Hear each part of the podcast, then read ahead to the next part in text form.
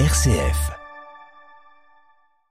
Je suis en compagnie de Gwendal Oulès de la librairie Récré à Livre. Bonjour à tous. Bonjour Gwendal, Alors, vous nous avez concocté un petit choix tout en couleur. Aujourd'hui, on va démarrer avec le secret, très secret du maître du secret aux éditions Thierry Magnier. Et vous allez nous dire quel est l'auteur. Alors l'auteur c'est Vincent Pianina qui nous avait valu un excellent album qui s'appelait Le Magicien etc. Suis toujours chez Thierry Magnier, un petit album savoureux que je vous encourage à redécouvrir. Il nous revient avec une nouveauté, donc euh, avec un titre à rallonge, Le secret très secret du maître du secret, qui dans sa couverture même avec un code couleur met en abîme une histoire dans une histoire dans une histoire dans une histoire, selon un principe éprouvé que certains euh, jeunes lecteurs connaissent et le livre dont vous êtes le héros, c'est une parodie de livre dont vous êtes le héros. Alors la mission du lecteur, puisque Vincent Pianina s'adresse directement au lecteur en disant tu as une mission, tu vas devoir trouver le maître des secrets qui est effectivement caché dans un endroit très très secret.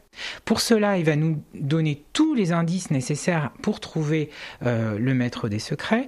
Il va d'abord le décrire. Donc, à chaque fois que nous allons croiser un personnage qui lui ressemble un petit peu, il va alors vraiment vérifier si tous les critères correspondent et c'est bien le maître des secrets dont il s'agit.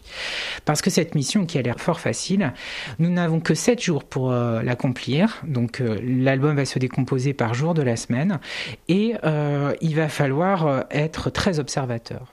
Alors, on connaît le principe du livre dont vous êtes le héros, c'est la liberté que le lecteur a de choisir son itinéraire. Ce livre-là, en fait, euh, fait faussement, donne faussement cette liberté au lecteur, mais ce s'en est que plus drôle. Et vous allez voir comment, euh, dès la première page ou presque, on trouve le maître des secrets immédiatement, et euh, l'auteur va se dire si tu crois que c'est si facile que ça, en fait non, si c'était voilà. Et en fait, à chaque fois, il va nous amener sur des fausses pistes dont il va falloir se méfier. C'est très drôle, c'est vraiment euh, dessiné aussi dans l'esprit de certains albums avec une esthétique à 13 années 70. Euh, c'est drôle, c'est malin et on voit tout de suite le plaisir que le jeune lecteur autonome va pouvoir prendre dans cette histoire parce qu'il y a une vraie connivence qui s'installe entre l'auteur et son lecteur. Et c'est vraiment la force de cet album, un très grand format euh, dans lequel on a beaucoup de plaisir à se plonger euh, dans un univers de fantaisie euh, avec ses codes immémoriaux. Des illustrations effectivement qui font penser aux années 70 et puis quand on côtoie des enfants, on, se rappelle nous effectivement avoir lu des livres dont on est le héros. Mais effectivement, j'ai l'impression que les enfants euh, réapprécient aujourd'hui au XXIe siècle aussi ces petites choses où il faut cacher, il y a des choses de cachées, il faut chercher dans les images et puis voilà, on est acteur du livre.